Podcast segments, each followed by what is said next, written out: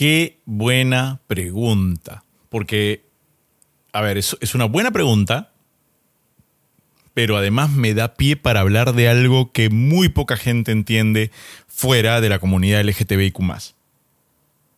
Me preguntan, bueno, en primer lugar, hola, ¿qué tal? Gracias por estar aquí. Es muy importante para mí y me llena de alegría tener este espacio para conversar con ustedes de verdad, honesta, sinceramente, que me manden sus preguntas, que me cuenten sus cosas. He escuchado unas historias, bueno, he leído unas historias maravillosas, algunas un poco tristes también. Así que, que, aquí vamos a estar. Este espacio va a seguir creciendo para que podamos todos seguir preguntando cosas y opinando cosas y, no son cosas que sé porque, porque sé mucho o porque una persona es muy inteligente. Son cosas de las que nos podemos dar cuenta todos si hacemos una pausa y pensamos un poquito más. Creo que eso es lo más importante de todo. La pregunta que me han hecho es, ¿consideras que se puede alejar a los niños completamente de los estereotipos de género? Eh, Vamos a hablar de los estereotipos de género y, y del tema del género después de esto.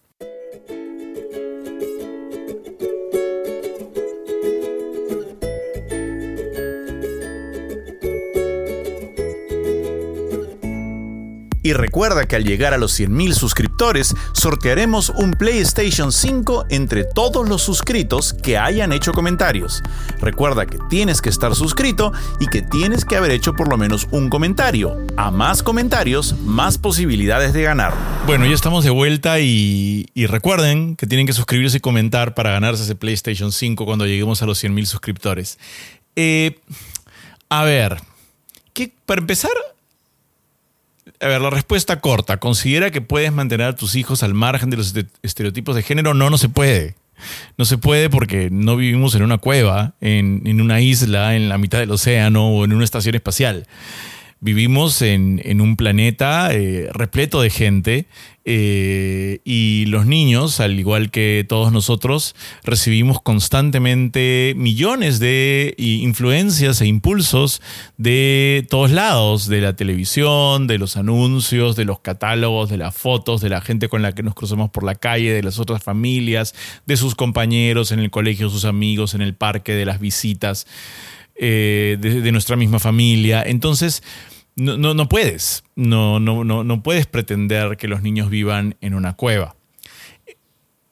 Pero para ir más a fondo y volver a la respuesta, quisiera empezar por otro lado, que es esto acerca de el género y la construcción del género.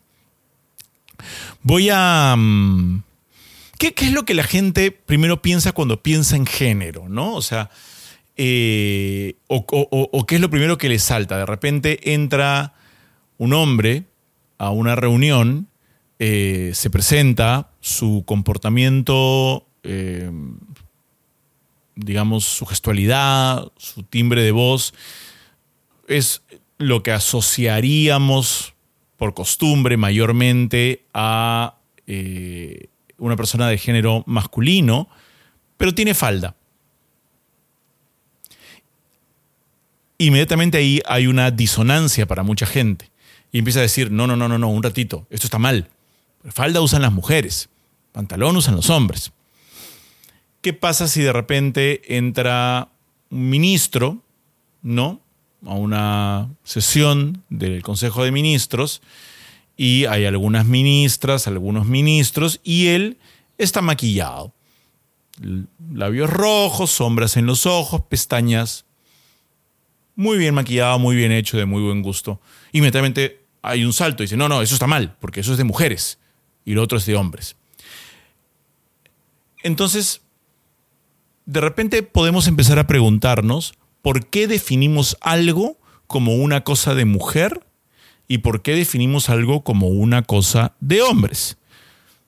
Aquellos que son no binarios, espérense un ratito porque ya vamos a llegar, pero tenemos que empezar de a pocos porque si no vamos a hacer explotar el cerebro de mucha gente acá.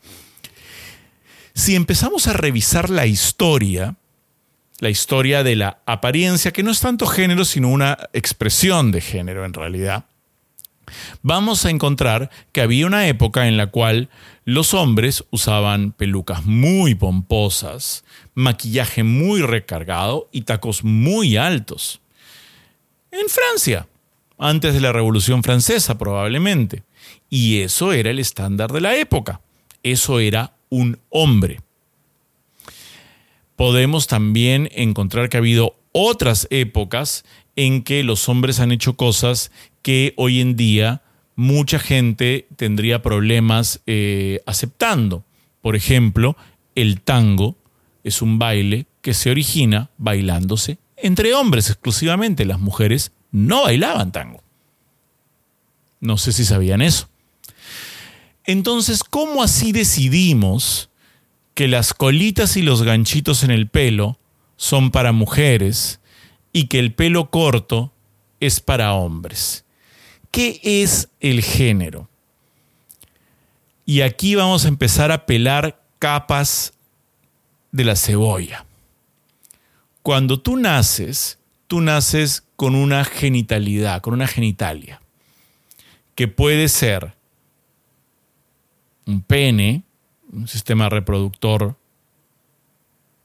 masculino, o una vulva, una vagina, un sistema reproductor femenino, y otro grupo de variantes no binarias, es decir, hermafroditas, gente que tiene los órganos desarrollados de manera distinta.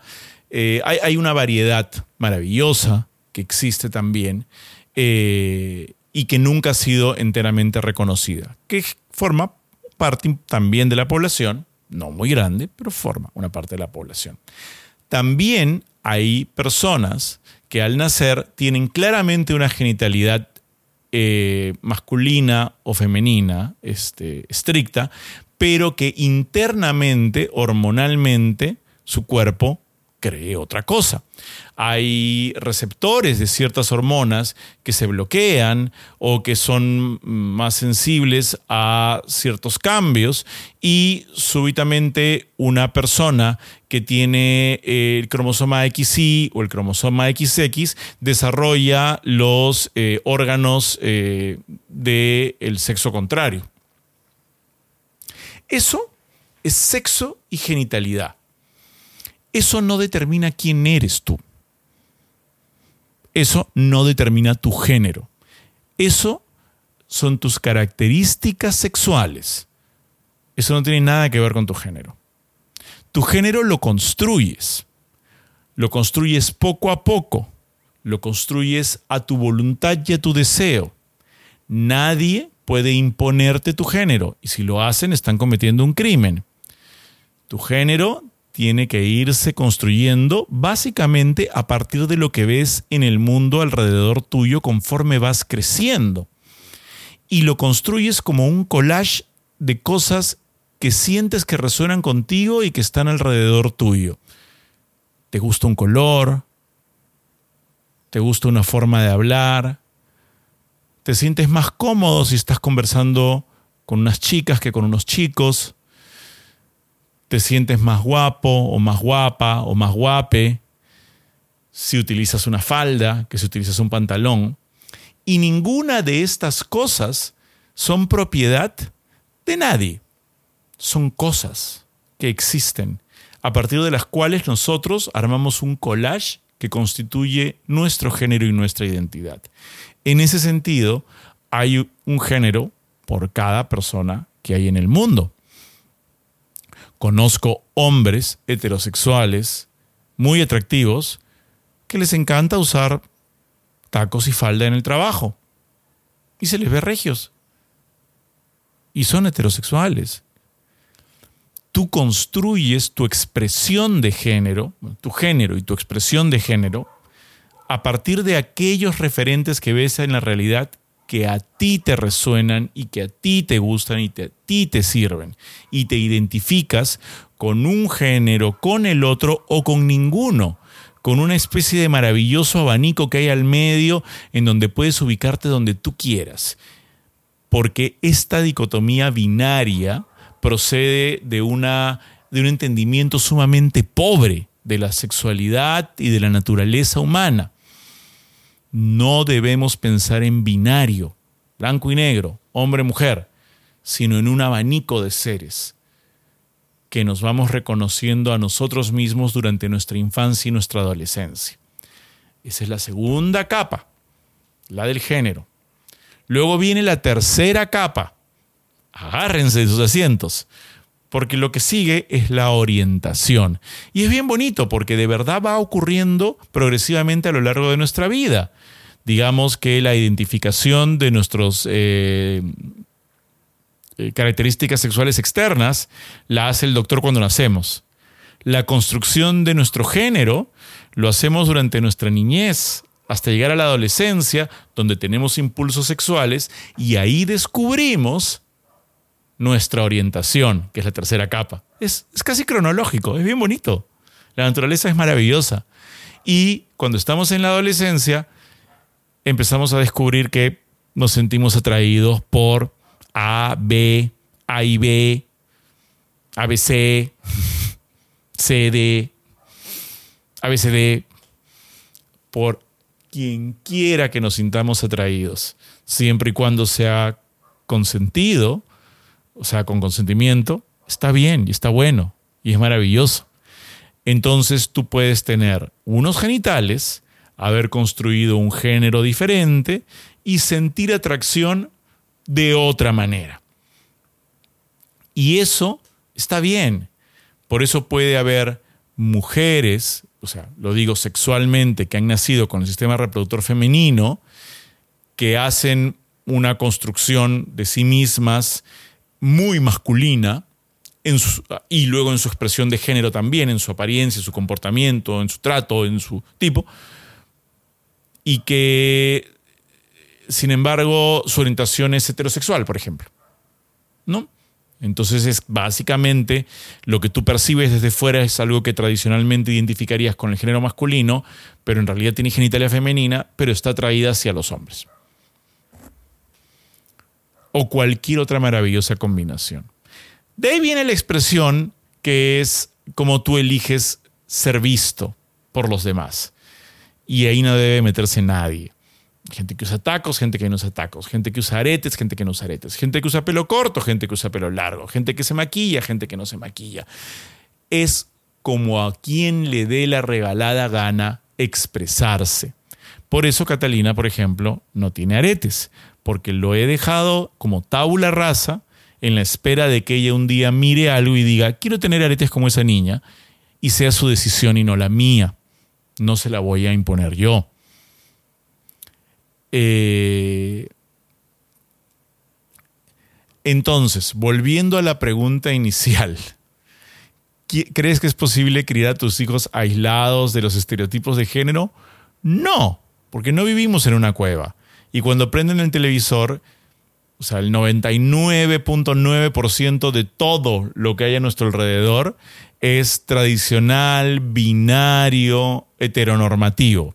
¿Qué quiere decir heteronormativo? mujer con falda, pelo largo y ganchitos, hombre con pantalón, pelo corto, bigote, este, hombre con mujer, este, genitalia que corresponde con género, que corresponde con orientación sexual de forma tradicional.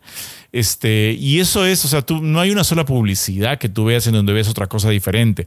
Por eso es bastante importante que los niños estén expuestos a una variedad de estímulos eh, diversos, saludables, positivos, bonitos, que no asocien ninguna orientación ni ninguna identidad de género a algo negativo, este, para que puedan ser libres de ser quienes ellos nacieron siendo. Eh, que es algo que no vamos a terminar de descubrir hasta que estén grandes, hasta que ellos lo decidan, ¿no? Y hay que ser completamente libre. Ahora, sí, la sociedad nos está remachacando todo el tiempo que tenemos que ser binarios, que tenemos que ser eh, heteronormativos, que tenemos que ser heterosexuales, que tenemos que ser y que todo lo otro no está bien. Solamente hay que crear un espacio para que ellos sepan que si bien la sociedad no se los está mostrando todo el tiempo, todo lo otro también está bien. Y que ellos tienen que buscar su propio camino. hablé un huevo. Ya está. Si les ha gustado esta conversación y todavía siguen ahí y no han huido, sepan que todo esto lo sacó un poco de mi experiencia, de, de, la vida, de cosas que leo y que me motivan sus preguntas y que es importante que me las sigan mandando y que es importante que compartan este video a quien quieran compartirlo y que se suscriban en el canal porque eso me ayuda, me motiva, me emociona, me gusta. Este espacio es para nosotros, para conversar. Es uno de los espacios que me hace más feliz me encanta hablar, se habrán dado cuenta, pero también me gusta mucho más cuando es un diálogo, así que sigamos dialogando. Voy a seguir buscando más preguntas. Tengo miles todavía pendientes por conversar con ustedes. Hasta la próxima.